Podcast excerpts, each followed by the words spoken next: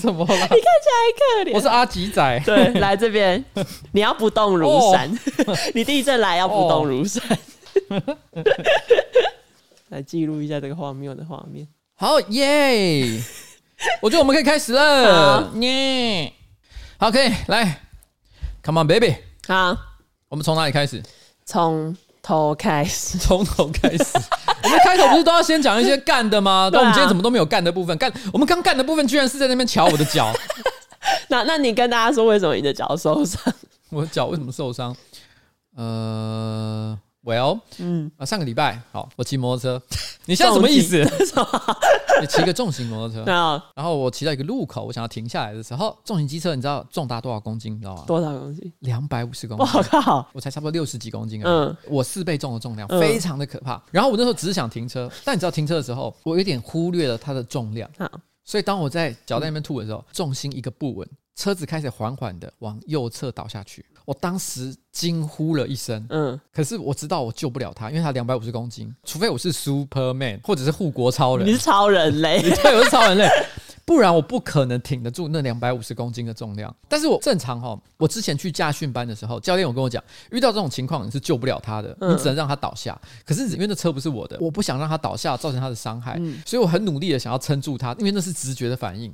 结果我就跟着他一起倒下去，倒下去的那一瞬间，阿外卡的拢丢，左脚的膝盖我不知道到底怎么撞的，当场痛不欲生。我直接坐在路边坐了半个小时才继续上路。我本来以为没事啊，只是小小的淤伤或什么之类，结果第二天早上醒来，发现变成一颗棒球。好夸张哦！怎么会觉得没事？我真真的是吓到，所以我就我现在脚很痛。这整个礼拜就是一个掰咖的状态，你知道吗？我上个礼拜六礼拜天天气很好，嗯，难得天气好，我想出去玩，我完全不能出去，我都在家哎。嗯，我就算想在想出去，我老婆都会讲说：“你身体都这样了，你还出去干嘛？”对啊，你连走路都有困难，你要去哪？你知道我老婆讲这句话的时候，她完全是一个很开心的样子。哦，因为 你就可以在家陪他，是这样。对，他那个时候就很像是之前有一个史蒂芬金的电影，嗯，就是有一个一个作家，有一个作家，那战力游戏吧，战力游戏，就像战力游戏那个概念。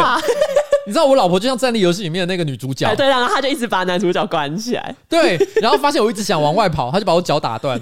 虽然这个脚不是他打断的，可是我觉得他的心情是完全一样。OK，他说哦，这个周末老公是我的，好可怕。不要摸，那你这样不能有膝跳反应，会太痛。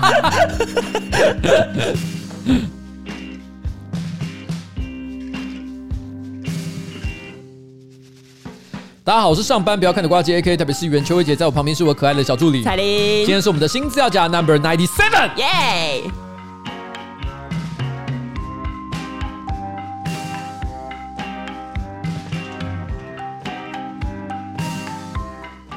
哎，我最近跟每个礼拜跟你见面的时间真的变越来越短哎。哎，这都是不可抗力因素。我觉得我们感情会越来越差。不要妄想，才不会因为没见面的感情变差。你看我，因为我现在其实每个礼拜我都还是呃，不是，我现在每天啦，我都还是会持续跟气味研究室的同事见面嘛。嗯，所以我都还会感觉我跟他们的这个革命情感还是非常的强烈。然后今天佳佳，你知道他中午还跟我讲什么？你知道吗？讲什么？她说在你这边工作真的改变了我很多。这现在交代仪也是是不是他下礼拜要离职？所以我问你，你有同样的心情吗？有啊，哦，真的有啊。怎么会没有？哦天哪！我现在突然变得温馨。我本来以为你要吐槽我，就你居然说真的有啊！有啊！突然来一个温温馨。我不要听了，我不要听了。这这边我们知道到这边就好了。OK，因为在后面可能会有点有点怪异。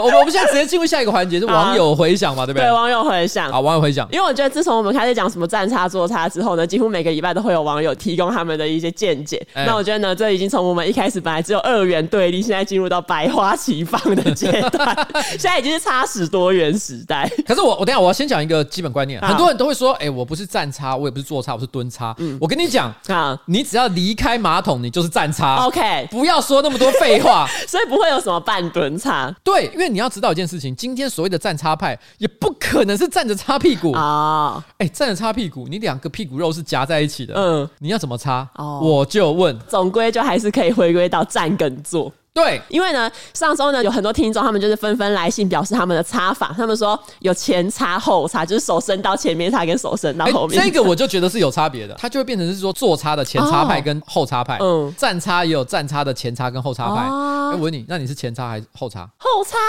但你没有看过，我看过很多女生是前插哎。可是前插，因为以前我妈都会跟我说，如果你大便，然后你前插，这样大便就会跑到你的妹妹。不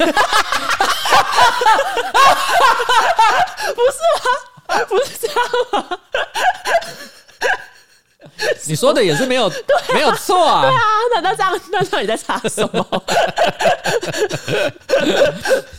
好，我不管哈，我不管。反正简单来说，我们知道有前擦跟后擦这两个差别。然后后来还有观众提到说，管他什么站擦跟呃坐差，对，他只是怎样水洗。其中有一个讲水洗派的，嗯，我还认识他哎、欸。嗯他是那个五等奖的小老板哦哦哦！你说那个猪脚饭？对，猪脚饭的小老板。嗯，五等奖算是三重的猪脚饭名店。嗯，那他们最近跑到信义区来开了一间新店。他曾经有问过说要不要来吃一下，试吃一下。我有吃啊，觉得还不错。嗯，然后他那一天听了我们站差坐差的节目之后，他就贴了一张照片在自己的 Facebook。什么？他擦的照片？不是，应该是他们餐厅或者是他家的 免治马桶的照片。说。哦他说：“其实我管你什么站差跟坐差，嗯，我他妈是水洗派。所以水洗派的朋友可以多多支持五灯奖猪脚饭。等一下，我们还没有收他任何业配的钱。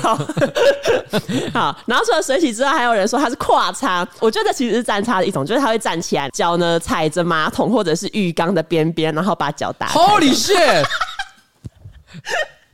呃，如果是踩着浴缸的边缘，我可以理解。嗯，可如果你踩着马桶边缘，我觉得你如果有室友的话，他会恨你。对，如果没有用干净，他就会恨你。你怎么会把脚放到你的马桶盖上面去？啊、你要知道，别人是把他最私密的地方坐在那个上面，双脚的细菌远比你的美眉或鸡鸡还要脏。等下人家屁屁的香港脚。就会很可怕。还有网友说，他觉得他一开始先坐着擦，之后呢顺应转身冲水的姿势，然后进入站擦的阶段。请问这样他是双性恋？这太复杂，擦屁股有需要这么复杂吗？对，好，那就是这样。这就是网友们呢对于站差坐差的回响。好，接下来进入到上周星座运势。好，我要讲天蝎座。天蝎座，天蝎座呢？那你上个礼拜哦，会跟射手座一样骑车跌倒？谁啊？有人跟你一样？我觉得很很好笑，也是拜登，美国的总统 拜登。你有看到那影片吗？我知道，这个大家真的去可以去搜寻一下新闻画面来看，对，因为看起来真的很奇怪，对，一脸笑嘻嘻的，嗯，而且用很慢的速度骑脚踏车，不是机车哦，脚踏车经过人群，他慢慢的减速停了下来，嗯，听起来这边一切都非常的简单，对不对？对，哦，这边还要特别提醒一下，他并不是有穿卡鞋。哦，他没有穿卡鞋哦，我以为他有穿卡鞋，不然太奇怪。我刚看过影片了，我确定那不是卡鞋，那个是 Nike 球鞋。卡鞋是一种哈专业的骑脚踏车的人会穿的一种鞋子，它会让你的双脚固定在那个踏板上，对，因为来增加那个出力的效率。哦，其实像我自己在认真想要骑车的时候，我也会穿卡鞋。嗯，但是拜登他没有穿卡鞋，而且那个那个画面非常的怪异，就是你有看完整画面的话，他慢慢的骑过来，停下来之后，他的左脚已经先放到路面上，他已经放下来了。正常人就会觉得说，哦，他完美的停下来。然后他一边对着现场的观众微笑，嗯，然后一边慢慢的往右侧倾倒，你完全不知道他在倒三小的，你懂我的意思吗？这是什么契机让你这时候跌倒？对，他如果是骑到一半重心不稳跌倒，OK，我们可以理解。啊，他是已经停下来，一只脚已经放到地上了，嗯，然后他居然往他的另一侧跌下去，看起来完全就像是突然之间，呃，中邪。别中邪，恶魔入侵，很奇怪。然后这个时候他再度爬起来的时候，全场给他鼓掌。对啊，那时候感觉是好像是在看一个刚刚学会走路的小朋友，大家给他那边鼓励。对，这五岁的小孩就哇，你自己站起来了，很厉害哦。对啊，但是问题是，他跌下去的那个状况、角度，跟我重击跌倒完全一模一样。哦，你知道吗？我也是左脚先放下去，嗯，然后我以为。就是车子已经稳了，但是我居然往右侧倾倒。其实正常来说，在这个时候呢，你只要赶快把你的右脚放下来。如果是一般的脚踏车或者是机车的话，你就你就你就顶住了。嗯。可是两百五十公斤的车子，我真的没办法顶不住，我顶不住。所以我就跟着拜登一起跌倒。OK，他是天蝎座，嗯，我是射手座。好的，我们都一起从车上摔倒。好，好，就这样。好，所以这是天蝎座上周星座运势。好，那我讲上周星座运势呢是天秤座。好，天秤座干嘛？天秤座上周呢，在网络上出尽风头，结果害到自己的老爸。我要讲的是一个叫做 Christian Walker 的人，他是谁？他其实没有很重要，他是一个乔治亚州参议员候选人 Herschel Walker 的儿子。这个 Christian Walker 呢，他在六月九号发抖音影片，然后骂一个电视节目的主持人，那个主持人叫做 Nick Cannon。至于他为什么要骂他，是因为那个 Nick Cannon 呢，他在前几天的一个访谈里面提到说，哦，今年我将会迎来我的第九个小孩子，就他第九个小孩今年会出生。他也太多彩了吧？对，而且他的小孩履历很丰富，他之前有跟玛丽亚凯莉交往，生了双胞胎，然后后来呢，跟一个模特儿生了两个小孩，之后呢，跟一个 DJ 又生了双胞胎，之后跟另外一个模特生了一个小孩，然后又跟另外一个模特生了一个小孩。今年十月呢，他又要跟之前的那一个 DJ 生第九个小孩。他跟很多不同的女生生了不同的小孩，而且还包含了有一个是连续重复生的。对对对，所以呢，他就是在那个访谈里面提到这件事情嘛。然后这个 Christian Walker 呢，他可能就是觉得很不爽，他就录了一个抖音影片，他就骂那一个 Nick Cannon，他就说：“你为什么不回去照顾你的小孩？你为什么不去照顾那一些你搞过的女人？就算三秒也好，你可以控制一下你的下面嘛。你不要是生了很多小孩，然后又都不照顾他们。”他就发抖音影片批评。结果呢，我刚刚说那个抖音是在六月九号发的，就五天之后，就是六月十四号，杂志呢就揭露这个 Christian Walker 的爸爸 Herschel 有别的小孩。因为这个 Herschel 呢被杂志爆料说，他除了 Christian 这个儿子之外，可能有别的小孩嘛。然后隔天这个 Herschel 他就承认说：“哦，对，我在结婚前就已经有跟别的女人生小孩。”然后这个小孩今年是十岁。等一下，等一下，我现在突然间我非常的 confused。Christian Walker 几岁？二十二岁。然后呢，他的爸爸说他在婚前跟另外一个人生下一个小孩，但那个小孩是十岁。对，这个数学是怎么来的？我我我听不懂，可能我听不懂的时候没有结婚。我跟你讲，如果这一切都合理的话，只有一个解释，就是 Christian Walker 也不是现在他爸爸的老婆的小孩。哦，他的爸爸也是连续娶了几个不同的太太，嗯，所以才 make sense 嘛。那就表示其实他爸爸跟 Nick Cannon 没有什么太大的差别啊。对，他就是有人说他有一个私生子这样，结果隔天他又出来说，哦，其实除了这个之外，我还有一个十三岁的儿子跟一个已经成年的女儿。所以其实他总共有四个小孩，不是只有 Christian 这个小孩，很讽刺吧？How ironic！但严格说起来，这不是 Christian Walker 的问题。对，他很可能就是因为看到他爸爸做了这么多荒唐的事情，啊、所以他才觉得说，哎、欸，作为一个男人哈，嗯、你就是要好好照顾你的小孩。嗯，他就是看到了他这么多同父异母的小孩不幸的遭遇，他自己本身也可能充满认同的危机。嗯，所以他想要说，Nick Cannon，你什么垃圾？哦，他在骂 Nick Cannon 的时候，也在骂自己老爸。对。所以，我在这个时间点哈，酸这个 Christian，嗯，有点可怜呐、啊，有一点，他才是真正的受害者。除了这个之外，就是为什么这件事情就是在国外被讨论，就是因为这个 Herschel，他其实之前有在也是某一个节目里面，他就有批评那一些在家庭里面缺席的父亲，然后他就说，他就说，尤其是在黑人家庭里面，就是在黑人家庭中那些缺席的父亲，已经造成了某一种社会问题，所以大家才会就是觉得啊，你之前就是在那边为了选举讲了很多东西，结果现在你自己也是一个生了很多小然后没有照顾的人。哎，我好奇问一下，Herschel Walker，他是黑人？他是黑人哦，因为我刚刚会问这个问题，是因为他说很多黑人家庭缺席的父亲是一个很大的社会问题。对，但如果他是白人讲这件事情的话，哦、这句话有点可怕哦。他等于在暗示说，其实黑人啊，我们、哦、为什么父亲就是会在那边不负责任啊？对呀、啊，然后父亲就是会什么入狱服刑啊，什么之类的。但是如果他是黑人，他自己讲自己这他观察到的一个文化现象，感觉上就可以接受了。嗯，OK，好，好，所以这就是天秤座上周星座运势。好，我今天想讲一个我自己看到的新闻。好，你有看到？美国 CDC 的猴痘性爱指南吗？本来那个是我们的写手杰克他看到的一则新闻，然后他翻成华语啊。但我个人看的时候。我本来觉得它是假新闻，我想我怎么可能会有这么无聊的事情？所以我后来去美国的 CDC 网站找这一段原始文字。天哪，它比那个台湾新闻写的还好笑，什么东西？因为你知道猴痘是什么东西吗？我知道啊，它本来是流行在非洲的一种疾病，但主要是动物跟动物之间在传播，嗯，偶尔会发生动物传给人的情况，但是一直都没有人传人。但是没想到前一阵子呢，我忘了是英国还是美国，他们突然间发现两个猴痘的案例，嗯，但是这两个猴痘的患者呢，彼此之间完全没有任何实质的联系，嗯，他们没有见过面。也没有什么亲友是共通的，嗯，可是他们居然同时都得到了猴痘，他们开始发现这中间存在着一种隐藏的传播链，鸟洞，合理怀疑可能是鸟洞，纽约鸟洞，纽约鸟洞，不知道是为什么原因，所以大家开始觉得说，哇，难道接下来会变严重吗？于是就跟着一路开始有很多猴痘相关的一些新闻嘛，嗯，但猴痘跟武汉肺炎不一样的是，武汉肺炎可以透过空气传染，但是猴痘目前主要传染方式是要透过体液的一些交流才有机会。会可以传染。所以简单的来说，你如果只是跟他面对面讲话，可能还好；但是你跟他有做爱的话，嗯，哇，这个东西有很高的几率就可能会获得。嗯，那这个 CDC 啊，特别写了一个给一般这个民众的一个建议指南。嗯，其中有一大段就在讲说性爱上有什么注意的事项。嗯，第一条叫做，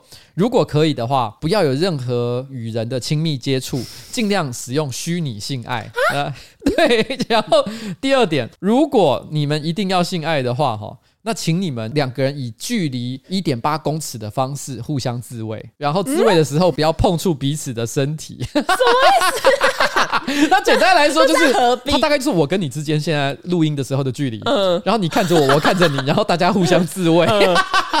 如果你们真的一定要做爱的话，嗯，建议你们穿着衣服，然后。或者是至少要把你身上有起红疹或者是红肿的地方给遮盖起来，然后避免皮肤与皮肤之间的接触。那要怎么做爱？其实还是可以。什么？就，就是保险套？没有，他鼓励大家就是 cosplay，就譬如说你穿学生服，我穿校长制服之类的，嗯、我们大家都穿着衣服做爱。哦他的意思就是，你穿着衣服做爱好也可以，然后不要接吻。那这样做爱就少一位。然后，请尽可能的减少你做爱的对象，以减少获得猴痘的机会。哎，CDC 做了一个好详尽的性爱指南哦，好详尽的。这个想念指南后来在美国一刊出来之后，大家觉得这个内容相当的荒谬哦。但他的说法其实基本上以公共卫生的角度来讲是没有任何错误的。对，只是我觉得不太符合人性。除了违反人性的部分之外，我还有一个问题。就是为什么人类老是不肯放过猴子？你知道为什么？我为什么这么说吗？为什么？因为你想想看，人类世界当中艾滋病的起源其实有好多不同的说法。嗯，但是有一个非常主流的说法，就是从猴子传给人嘛。嗯，然后呢，你看猴痘也是从猴子传给人。哦，然后这两种疾病刚好都跟体液接触有很大的关系，所以大家忍不住就会问。到底为什么人不愿意放过猴子，人也不愿意放过鱼？这人类社会也太可怕了吧！而且我后来为了这件事情啊，因为我怕我讲错，嗯，所以我还特别去搜寻一下。不过我后来看到，的确这还是一个仍然也有在讨论的一个可能的来源。可是我看到一篇文章，我真的是会被笑疯。嗯，它的标题叫做讲：美国大兵丛林激战黑猩猩。可能是艾滋病零号病人，嗯，可是你看这标题，你心想说，干这什么意思？是跟他做爱哦？嗯，就你进去看，没有，他是说他去猎猴子，然后。别闹！新闻别闹！他就说他好像要对他开枪，然后跟他搏斗。搏斗的时候可能彼此那个血液体液就是喷洒在脸上，所以导致艾滋的病毒传染到士兵的身上。嗯，这是猴子的复仇。对，猴子的复仇。可是，可是你他那么想说，美国大兵丛林激战黑猩猩，谁会以为是别的意思？这个标题真的很故意耶。嗯，这是我的最近看到的新闻，我觉得很好笑。好，然后接下来呢？其实这个新闻也是你提供的，就上礼拜你不是在群组贴这个新闻？上个礼拜秘鲁的司法部举行一个线上公开的听证会，他们就是要调查那个总统卡斯提洛有没有涉及一些贪污或者是腐败嘛？结果举行到一半呢，那个总统的辩护团队其中有一个律师，他的画面突然跳出一名壮硕男子的裸舞画面，其实就是那个那个 Ricardo。Ricardo 我不知道大家知不知道，就是有一个皮肤黝黑精壮的男子，带着灿烂的笑容，灿烂的笑容，小内裤绑着头巾，跳出非常魔性的舞蹈。最关键的动作就是呢，他摇晃了他屁股一下之后，突然之间转过来，对着镜头灿笑。台湾叫他“辣个男人”，对，叫“辣个男人”。也有人说他是象征自由的男人。没错，反正就是这个呃，律师的画面突然跳出了“辣个男人”的裸舞画面。可是后来呢，总统的辩护团队就有否认说他们是故意放那个男子的裸舞画面，他就说的这是骇客所为。有没有让我们想到上周的某一些内容？每次发生这种意外的时候，他们每一次都说：“哎、欸，骇客入侵。嗯”但是问题是呢，上个礼拜的菲律宾神父给我们另外一个答案，对，这可能是恶魔邪灵的入侵。没错，因为恶魔是电子产品专家。但我觉得为什么会出现这个影片？假设今天真的是有人所为，比如说不管是恶魔也好，还是骇客也罢，它可能代表一件事，就是正义也许会迟到，但是从来不会缺席。因为这是一个暗喻，这是个暗喻。为什么？其实因为这个在审什么？他在审审一个总统的贪污案件。没错，一个总统涉及贪污，然后进入司法程序的时候，嗯、一定会引起很多政治化的讨论。支持这个总统的人就会觉得说他绝对没有贪污，反对这个总统的就就会一口咬定他绝对有贪污，完全罔顾就是司法上的真实到底是一个什么样的情况。嗯，所以我觉得这一个骇客用那个男人 Ricardo 告诉你，正义迟早会来的。后来呢，我又查了一下，我发现这不是第一次秘鲁有恶灵现身。这其实二零一五年的秘鲁网络上有一个影片，然后影片里面有一群年轻人，他是疑似中邪。那时候驱魔师花了五个小时帮这群年轻人驱魔。后来呢，驱魔师就说，为什么这些年轻人会中邪？可能是因为他们试玩了一个叫查理查理挑战。这这其实是二零一五年国外的社群网站上面很流行的一种游戏，它有点像是笔仙这样。我看那个图，它就是说找一个笔记本，然后用一张纸，嗯、然后上面写的 yes no，让那个笔去在上面自然的移动。可能问他问题、啊，对，你问他问题，然后笔就会转到笔仙要讲的答案。但是他们呼唤的对象是查理，对，是一个墨西哥人，不知道为什么，不知道什么邪灵有身份的设定。而且他他名字叫查理，所以他们据说在玩这个东西的时候要叫他的名字。嗯，查理，查理，你在这里吗？对。但是这说法真的听起来好好笑。你你以前有看过查理独角兽吗？有啊。所以我看到这一段话的时候，我都一直想到那个音效，想到一个查查理。我们这个游戏感觉肾会不见，就很诡异。之后有一些研究南美洲文化的专家，他就有说墨西哥恶魔查理的传说是起源于就是古阿兹特克跟玛雅文明。可是呢，这个游戏呢不是来自于墨西哥的神话，因为在墨西哥的神话中也也没有恶魔叫做查理啊。对，这是我看这个新闻的时候最大的疑问：为什么会有墨西哥的恶魔叫做查理？对啊，这不 make sense 吧？墨西哥的名字应该更有该怎么讲？哦，一一种西班牙文感，西班牙文感，至少像卡抖这样子啊，哈哈哈。Ricardo 这种听起来，我就觉得好像在西班牙是可以出现的。对啊，你怎么会出现什么？好，这反正就是这是上周的恶灵现身记录。然后呢，在进入下一条新闻之前，我们要先进入这个礼拜夜配。这礼拜要夜配是什么呢？就是 Press Play Academy 的世界冠军调酒学五十杯经典与台湾风味鸡尾酒线上课程。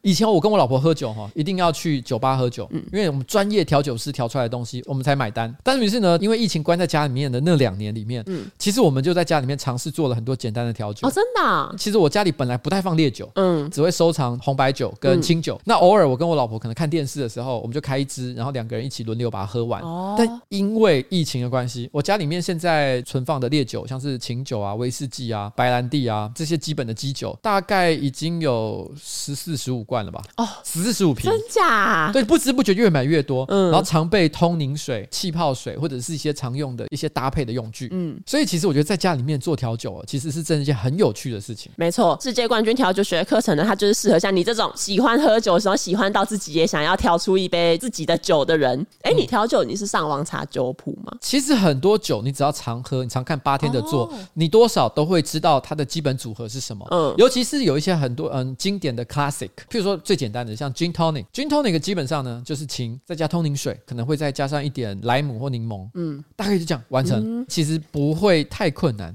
可当你如果真的要去调一些比较复杂的酒的时候，你可能真的就需要一个完整的教学。像这一堂课啊，它就是好，我先讲他的讲师是谁好了。他的讲师呢是有华人鸡尾酒教父之称的阿 Key。应该是这样念吧，还是现在 A K？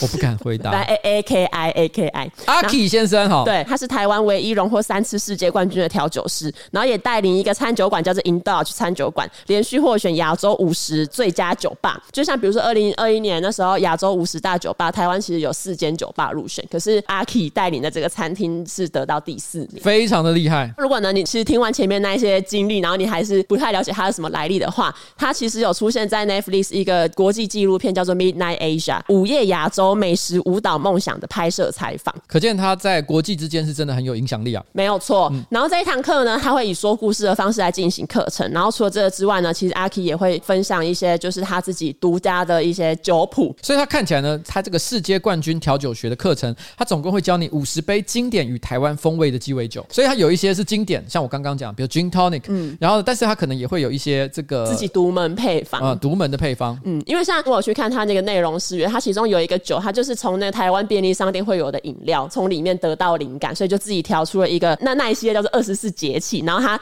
调的那一个酒叫做小暑。这个课程里面，他就是会分享一些酒的故事，就是如何得到启发，然后也会告诉你一些酒相关的知识。所以呢，其实不只是要对调酒有兴趣，就如果你想要，比如说培养自己舌头的敏锐度，然后想要知道每一个味道的层次的话，也很推荐上这一门课程。哎、欸，其实我非常推荐用影像的方方式来学习调酒。如果你只看文字的叙述的话，你大概就知道说需要哪些材料，嗯，需要多少的比例。可是事实上，在调酒当中有非常多细致的环节，还有一些调酒的手法，光看文字有时候很难了解。嗯，你可以透过影像的方式去了解。哦，原来在这个地方非常细微的诀窍是什么？嗯，你可以看到，譬如像一流的调酒师，他们在做不同调酒的时候，到底酒是要呃沿着杯缘倒下去，还是沿着冰块放下去？嗯，有非常不同的差别。嗯，所以这些都是细节，都是需要学习的。嗯，那这一堂课呢，他除了会教你基本功之外，他其实也有一些进阶版的内容。所以如果呢你是新手，也可以学。然后如果你原本就对于调酒有一些接触、有一些了解的话，也可以学这一门课程。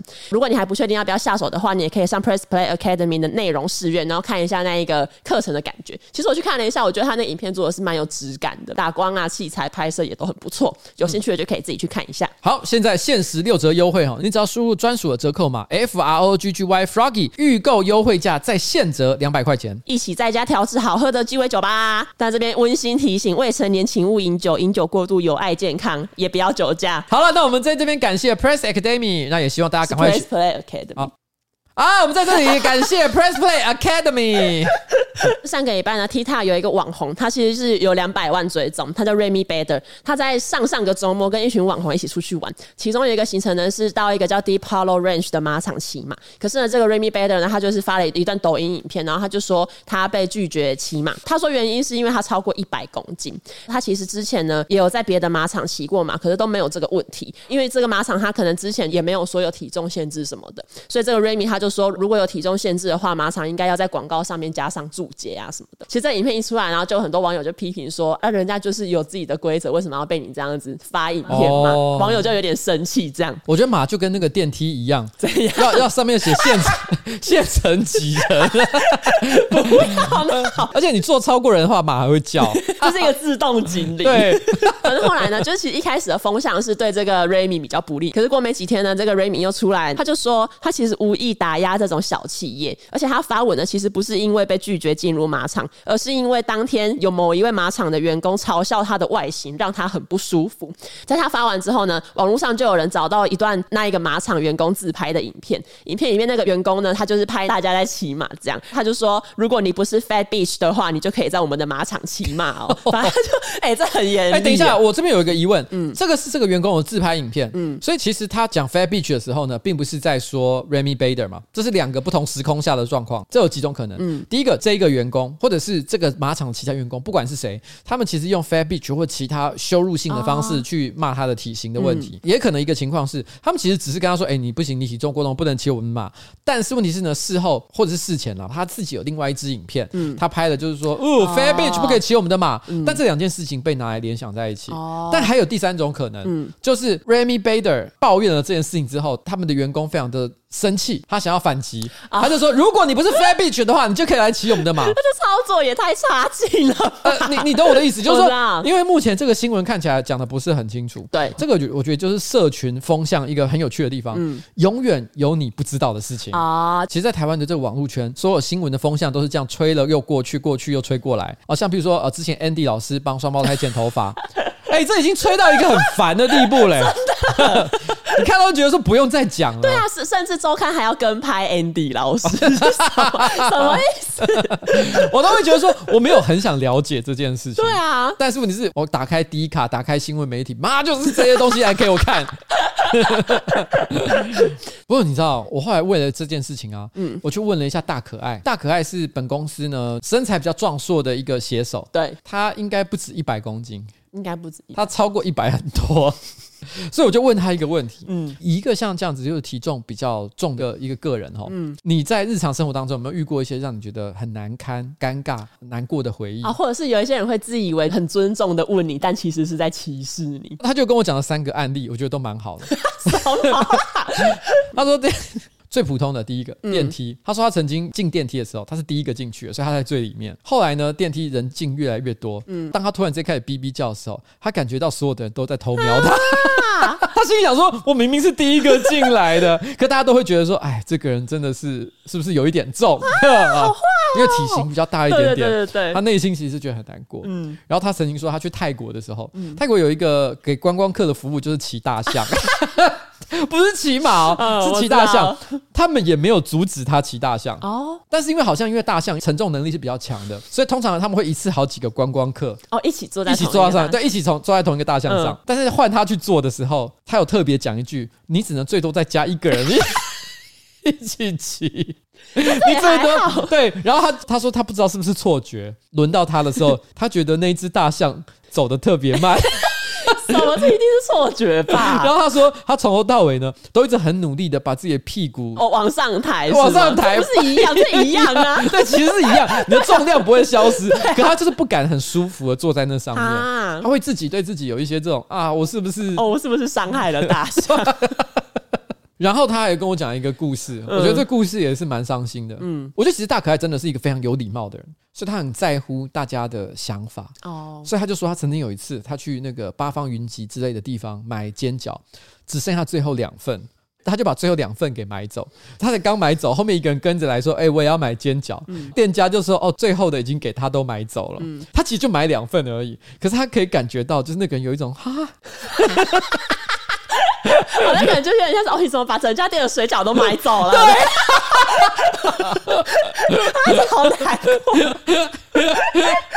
很伤心。对，就是我，我觉得其实每个人，呃，因为个人不管是体型也好，外貌也好，我们总是会受到一些让我们觉得尴尬的时刻。对啊，像譬如我们眼前的这一位，啊，我吗？对，因为你身材因为太过高大，所以导致小时候得到了一个叫大热狗的绰号。对啊，在现实生活中，你有因为太高这件事情感觉到？别人给你特殊的待遇吗？啊，不会哎！啊，以前有人找我去参加篮球队，殊不知我连跑步都跑不动，根本就无法打篮球，也就走着走而已啊。好了，那你看起来过得是蛮开心的。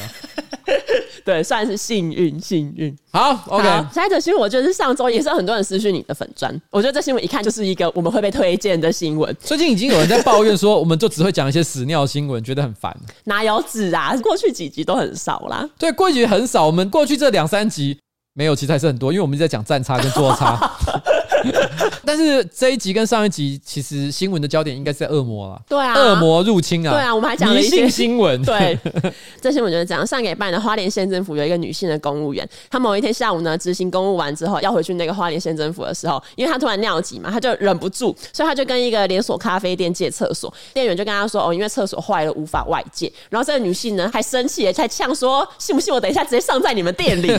然后，因为我觉得那个店员也可能就是觉得不知道怎么办，他就建议那个。公务员可以去前面一百公尺的加油站上厕所。讲完之后，这个店员可能就进去工作区忙碌。其实一百公尺也没有很远呢、啊。对，没有很远。他好，你继续讲。好，结果呢，后来呢，这个公务员呢，他就是趁店员不注意的时候呢，就直接闯进他们的仓储、仓储、仓储里面，就仓库啦。啊，对，仓库，直接闯进去仓库了。你一定要讲这么复杂的字吗？就是仓库里面去解放。对，直接闯进仓库里面解放。这是他进去仓库之后，他还把门反锁，然后直接蹲下小便。小便完之后，他还自在的抽取旁边的卫生纸，把他的排泄物擦一擦之后就离开。后来那个店员呢，可能进去仓库就觉得，哎、欸，怎么会有尿味？就怪怪的脏，然后地板还有尿渍。哎、欸，前面不是说他有拿卫生纸擦吗？这也没擦干净。不是因为你只用卫生纸擦的话，一定没办法擦干净的。你怎么样都会留下尿味。而且我要问，哦、那一堆卫生纸他丢去哪里？仓库垃圾桶，他还在仓库里面，物质是不会消失的，好不好？它只是转换的地方。好，而且除了这个之外，他还把人家咖啡豆尿湿。因为其实他们那个店员有发现有一箱咖啡豆疑似也被他的尿浸湿，这麝香猫咖啡的概念。这种事情呢，除了发生在台湾之外，加拿大有发生过。我觉得我完全是非常类似的事情。就是二零一八年加拿大也是有一个女生，她在一个加拿大的 Tim Hortons 咖啡厅，就是 Tim Hortons，它算是加拿大常见的连锁咖啡厅。然后这个女生也是在店里面就跟这个店员吵起来，吵一吵呢，她就突然拿起几张卫生纸把裤脱掉，靠在那个墙壁准备要拉屎。然后店员看到之后，他当然就是立刻打电话报警，还一边打电话一边盯着这位女客人，可能是要盯看她说到底要干嘛这样。就他盯一盯女客人的下面，就真的有大便掉出来。大便掉出来的时候，这个店员可能就吓到，他就立刻远离这个女生。就这女生呢，她这种动作很快，她就把那个大便捡起来丢向店员。这新闻里面还要写到说，不清楚大便是否有击中店员，什么意思？这有需要这么详细吗？之后女客人呢，她也是拿了她刚刚拿的卫生纸，把屁股擦一擦。这擦完之后，她还不放弃，她除了刚刚用大便丢店员之外，她还把擦完屁股的卫生纸也往店员丢。但反正后来因为店员有报警嘛，所以这个女生她后来有被逮捕，可是逮捕之后又释放了。你知道，我觉得她最荒谬的地方是在擦屁股这个地方。为什么？因为她直接在野外露出大便，一定搞得自己的屁股很 messy。她又用手去抓大便，嗯，显见她根本就已经哦不在乎卫生，她已经不在乎卫生到这个地步了，但她居然还记得要擦屁股。到底擦三小？哎、欸，真的耶！其实没有必要，我不懂他擦屁股干嘛？因为该擦的不擦，然后在那边擦屁股，所以我才会说你擦什么屁股、啊？这是不是搞错顺序？搞错重要性。而且我觉得我每次看到这种新闻，因为这种在某个店家里面偷大便的新闻啊，不管是台湾或者是国外，嗯、其实屡见不鲜呐、啊。嗯、像之前台湾不是有一个在那个 Uniqlo 里面有女性被监视器拍到，她就是站着，没有任何特别的动作，突然间一个大便就噗就掉下来。他该不会还从裤管旁边掉下来吧？是那一个吗？他好像是穿裙子，他就是这样站着，然后就是不动一阵子之后，突然就掉下来，完全就是迅雷不及掩耳。我就问这些人，为什么大便都可以这么顺利？可以教教我。我你知道我每天坐厕所要坐多久吗？要吃益生菌才能大便。对，为什么他们都可以这么轻松？真的耶，这其实有点羡慕，有一点羡慕。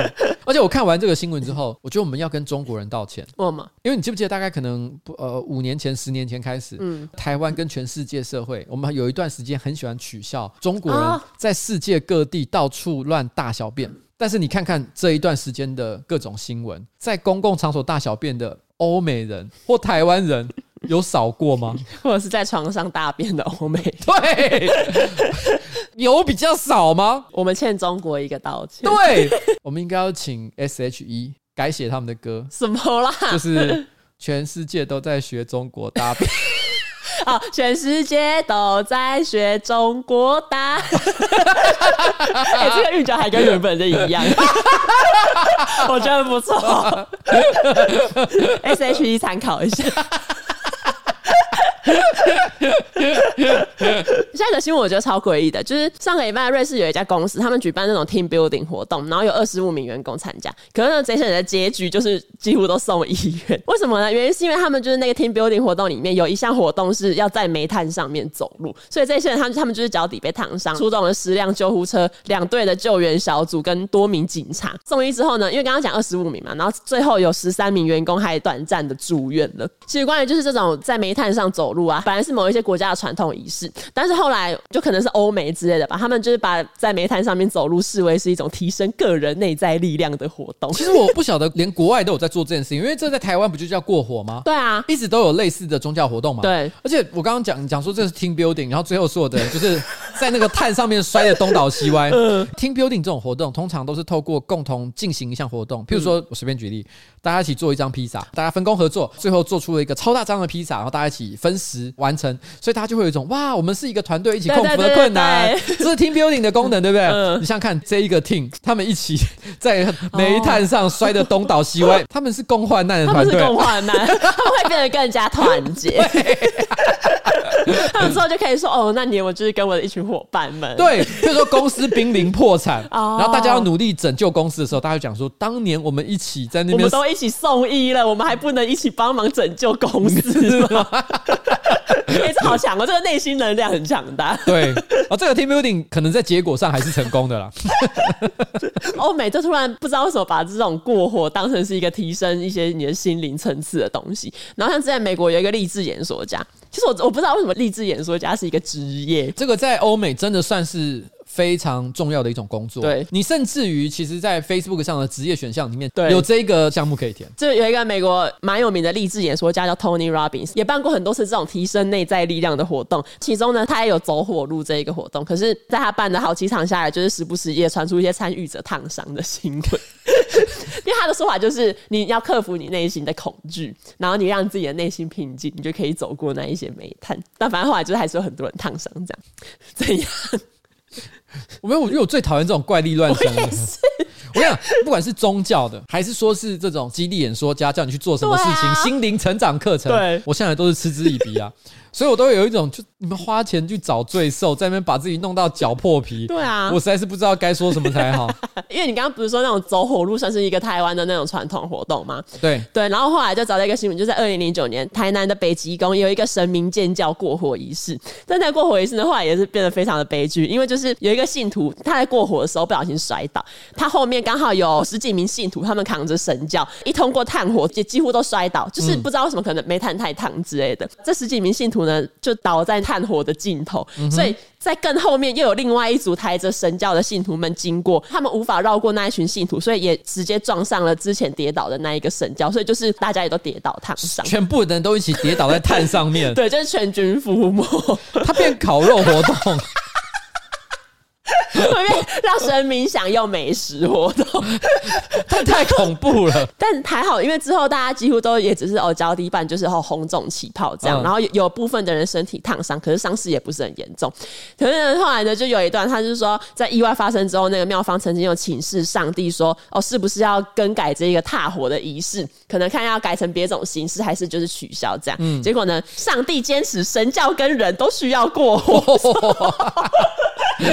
他可能真的觉得太香了，他说：“哇，这个哦，庞公公，对庞公公，你们还是给我继续，你们还是给我继续走。”对，所以之后呢，妙方呢就把炭火呢铺的薄一点，然后还撒一些盐让它降温，所以之后通过的人呢都没有再受伤，才顺利完成这一个祭奠啊。对，因为很多人就像什么刚刚那个心灵演说家，他也说什么哦，你只要心灵平静就可以过火。嗯、但其实国外有一个走火路的专家，为什么他是专家？因为他曾经有打破一个走火路走最远的世界纪录。而 且专家就说呢，走火路最糟也就只是你的脚底会有小水泡而已，不至于烫伤。这跟心灵的力量其实没有关系，而是跟物理学原则。他说呢，在摄氏五百三十七度，也就是华氏一千度的煤炭上面呢，人至少可以走六公尺。因为呢，当你快速行走的时候，你的脚只会跟煤炭接触一秒，或甚至更少。这段时间呢，其实热还来不及传到你的皮肤，所以不管是煤炭或者是皮肤呢，热导率其实都比金属还要低。这就是为什么你不会烫伤。那至于为什么还是有很多新闻传出，就是哦，有人走煤炭走到烫伤。嗯，他有给几个可能的原因。第一个就是你可能走的时候，你的脚趾卷起来卡在煤炭里面，导致你无法快速的通过。第二个就是可能你在烧煤的过程中你选错木头。第三个就是你如果是在沙滩上面进行火路的话，可能会导致煤炭下沉。第四个就是煤炭的温度其实超过摄氏五百三十七度，这样你就有可能烫伤。你知道我刚刚都没有专心的听你讲话，因为我现在在查你刚刚说的那个 David Willey，对对对对对，David Willey 就走火路最远的那个纪录保持者。你知道我们去查他吗？为什么？因为你这个资料上面有写说他是匹兹堡的大学教授，嗯，所以就是说他其实不是一个你知道随便的一个过路人，他是个学术界的人呢。他是学术界的人，然后他还去走火路，而且还讲出走火路的原理。对，所以我心里就想说，那他到底是学什么的？如果他是学什么社会学家，嗯，我就会笑死哎，嗯，就是他凭什么讲这些？哦，对啊。可是我后来查了一下，他其实是一个名人呢。嗯。他自己有主持一个电视节目哦，是啊，对，然后那个节目是专门在做各种疯狂的物理实验。他是个物理学家啊，而且他的他给自己在那个节目上取的昵称叫 Mad Scientist，疯狂科学家。而且他还说他是 CSI 非常重要的一个顾问哦，真的。他说 CSI 很多的这个物理学或者是自然科学相关的一些知识，嗯，是来自这位 David Willey。所以我们刚刚讲的不是一些无稽之谈，对，也就是他真实所讲的。像他其实讲了一个原理，不要讲那么多废话，嗯，就是。走得够快就不会被烫到。对，可是你知道吗？其实因为你前面其实在讲台湾的宗教活动的时候，提到撒盐这个招数。嗯，公视其实曾经拍过一个影片实验，就是因为其实的确很多那种建教活动，他们其实在做宗教仪式的时候，其实他会在那个炭上面撒盐。嗯，那我其实就蛮好奇的，撒盐真的有作用吗？我看那个公视的实验，他是讲他们就拿虾子来做实验，他就拿完全裸的虾子要丢到炭上面，跟包着盐的虾子丢上去，发现没有包的虾子马上就开始熟了。哦，真的？但是那一个。包着盐的，它在隔了两分钟之后才开始熟，那这不是酷刑吗？怎么对虾子来说是酷刑？对，好坏哦！而且他还要看着他的同伴熟掉，哇！而且还是他的小孩，搞不好他的小孩，白发人送黑发人。但是这证明了这个撒盐降温是有用的。对，所以在那边讲什么心灵的力量，对啊，讲一堆废话，欸、不过就是物理的实验而已啦，好不好？没错。好，那我们回到这个 team building，因为后来呢，新闻就有访问瑞士那一间公司 team building 的负责人，然后这负责人他就说：“哦，我本来就有警告那一些人说不要用跑的或跳的啊，他对这一起意外感到很抱歉。不过呢，他不觉得自己有责任，因为这本来应该要是一场很棒的活动，甚至不觉得自己有错。”呃，那但这种活动也也不大会有错，就只是我觉得他想要表达意思有点像这样，我形容一下。好，假设今天是他办一个是高空弹跳活动，嗯、但高空弹跳是一个这个社会上普遍很多人都去过，绝大多数的人也都没有发生任何意外，在正常情况下不会出事的一个活动。但是他带着同事去的时候，有一个人可能有强烈惧高症，嗯，非常的害怕，教练还没绑好，他自己突然之间一声尖叫，自己掉下去。嗯，在那一个当下，他主张说：“哎、欸，我无法预料这件事情的发生，我可能会有点同情他。”嗯，因为那东西本来就不应该出事。对，但是问题是，走炭火这件事真的不会出事吗？我不知道，因为刚刚那个专家也有说，有好几种情况可能会出事。对，所以有一定的几率是 怎样？就是他们会出事，所以我觉得今天这个老板哈，我觉得他讲这句话稍微还是嫌冷血了一点。没错没错。如果今天发生在我们公司身上的话，我铁定也是要怎样去慰问的嘛。说不好意思，医药费，嗯，哦，我们尽量就出，嗯，大概是这样啦。OK，最后呢，我要讲一则我是混蛋吗？这个我是混蛋吗？是跟婚礼有关系，就是跟一群朋友要去参加婚礼有关系。他说呢，瓜奇彩铃你们好，最近身边呢发生了一件事情，跟我朋友讨论之后，我就来投稿了。首先呢，我跟 A、B 两位朋友原本呢在六月中要。参加一位朋友的婚礼，新娘已经因为疫情的关系延后婚礼了。偏偏呢，今年又刚好延到了疫情大爆发的这个时候。几个月前呢，我们就有说，我们有点担心疫情的爆发，可能无法参加。可是如果疫情的情况允许的话，我们一定会去参加。就这样呢，来到婚礼的前两三周，新娘询问了我们是否要如期参加。偏偏呢，这一天，朋友 A 因为家人确诊后也确诊了囧，怎么还会用囧这个词？差低，差低。我看到囧，我觉得有一点年代感。哎，那他说，因为时间真的就是这么刚好，所以我就跟 A、B 讨论了一番。首先，我自己因为疫情，其实也不太敢去参加婚宴，我也必须要考量到我家人的想法。第二，朋友 A 是真的确诊了，就算他有隔离好了，隔离完也来不及参加。最后，因为婚宴上我们没有其他共同朋友，所以如果我跟 A 不去的话，B 可能就只能落单。所以呢，B 也决定哦，因为疫情的关系，他不敢去。嗯，所以我们三个人做的决定就是，我们三个人都不要去参加婚宴。想当然，新娘一定很生气。其实我们也因为没有办法前往，或者是呃没有办法遵守这个约定，很抱歉。我们也理解婚宴延期加上疫情的影响，对新娘会有很大的压力。但是呢，没想到事情完全没有在我们的预想中。因为呢，新娘呢先表达了对我们的不满。新娘说没办法再面对我们，觉得我们在婚礼前一两周才因为她先问了，我们才回答而感到不舒服。我们想说我们有错在先，所以呢想说。呢，等新娘气消或冷静的时候再谈谈。没想到呢，到了晚上，新娘突然退出了所有的群组，还把我们都取消 IG、FB 的好友。我们三个人真的很错愕。我们理解她生气的点，也知道这个部分呢，我们没有完全顾虑到她的安排跟压力。可是，一方面，我们也真的有朋友确诊啦，加上我们也有家人要顾，我们的家人呢，也都不希望我们参加婚宴，因为都已经认识至少六七年了，没有想到会因为这件事情被单方面删除好友，并且中断联系。我们其实也很受伤。我们这么晚才决定。其实也是因为我们真的在观望，不然我们也都是很想要参加。可是偏偏疫情就没有趋缓啊，然后朋友又确诊。请问这样的我们是混蛋吗？嗯，你有要分享你的看法吗？我我觉得不混蛋啊。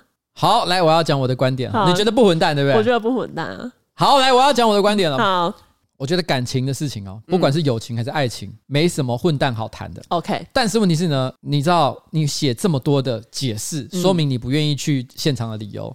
嗯其实你只是希望听到我或者是彩玲口中说出，其实你不是混蛋，啊、你因此感觉到有一点点的安慰，安慰觉得说好啦，我没有错那么离谱。这个朋友也许呢，他反应太过激烈，嗯，其实也的确有可能你的朋友反应太过激烈，但这个真的不是重点。嗯、今天这个重点是你有多在乎这一段关系。哦，我问你一个问题：如果他今天就是你这辈子最重视的一个朋友，嗯，今天不管疫情怎么发展，A、B 朋友有没有要去？就算你爸妈打断你的腿好了，你会不会都拖着身体爬过去？其实你会做这件事情。嗯，也就是说，其实你今天会决定跟 A、B 朋友讨论，而且还包含讨论，就是说啊，嗯、呃，因为有人确诊啊，我跟他又没有其他共同的好友，那因为疫情的种种因素，其实你知道你在做这些计算的同时，就是把你们的友情跟这些现实因素拿来在天秤上面去比较。哦，你已经做出了一个决定，就是你们的友情不值得。这些损失，嗯，所以就表示你们的友情有这个价值。可是刚刚好，那个新娘在她的心里面，她不是这样想。如果今天她也觉得我们就是这个程度的朋友，嗯，她铁定会觉得无所谓。啊，就觉得哦，算了，没差这样。对，嗯，你想想看，今天假设是彩玲是一个你你根本不是很在乎的朋友。哦，你跟他说，哎，我跟东叶要结婚，然后你有顺便问了他一下，然后他说，哦，我没空来，你会在意吗？不会。那像你有一个好朋友叫祁龙嘛，对不对？你怎么会记得他的名字？祁龙为了一个很鸟的理由跟你说他不来哦。好，那我大概懂。你懂我的意思吗？就是会维运，这个就是你跟他之间的落差，在这个天平上，你们各自有自己的盘算。嗯，但是那个新娘显然把这件事情看得比你想的还重哦。所以这个东西有谁错吗？你可能觉得他很叽歪，嗯，可他的叽歪是因为他喜欢你，他很希望你来，对，而你没有做到他的期望。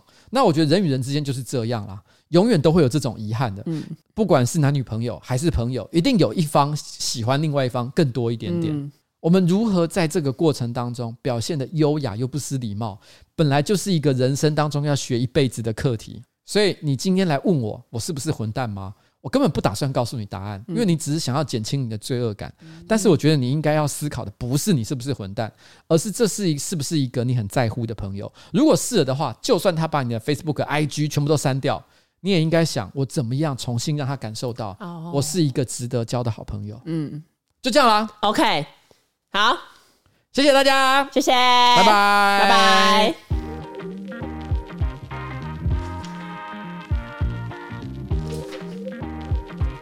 The Press Play Academy Academy，它这个调酒的教学呢，是来自于就是全球五十大酒吧的这个主理者哈，这个阿 Key 阿 Key 阿 Key 哈，他特别搞了一个就是五十道台湾经典调酒，没错。然后现在呢，限时六折优惠，输入专属折扣码 F R O G G Y，预购优惠价再现折两百元，一起在家调好喝的鸡尾酒吧。哎，我还真的有点想去看一下。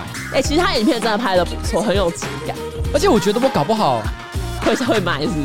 而且我觉得我好像看过，哎，真的、啊、不是，因为我我有有印象，你知道吗？我有印象，我有我我 Facebook 有一个朋友，他前一阵子在一个看起来很豪华的摄影棚，他说、嗯、啊，我现在在开始在做一个什么东西。我觉得我搞不好认识他，因为你知道吗？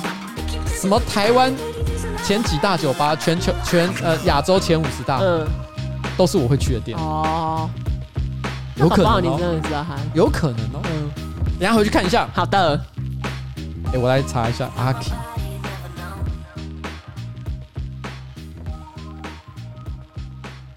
好了，拜拜，拜拜。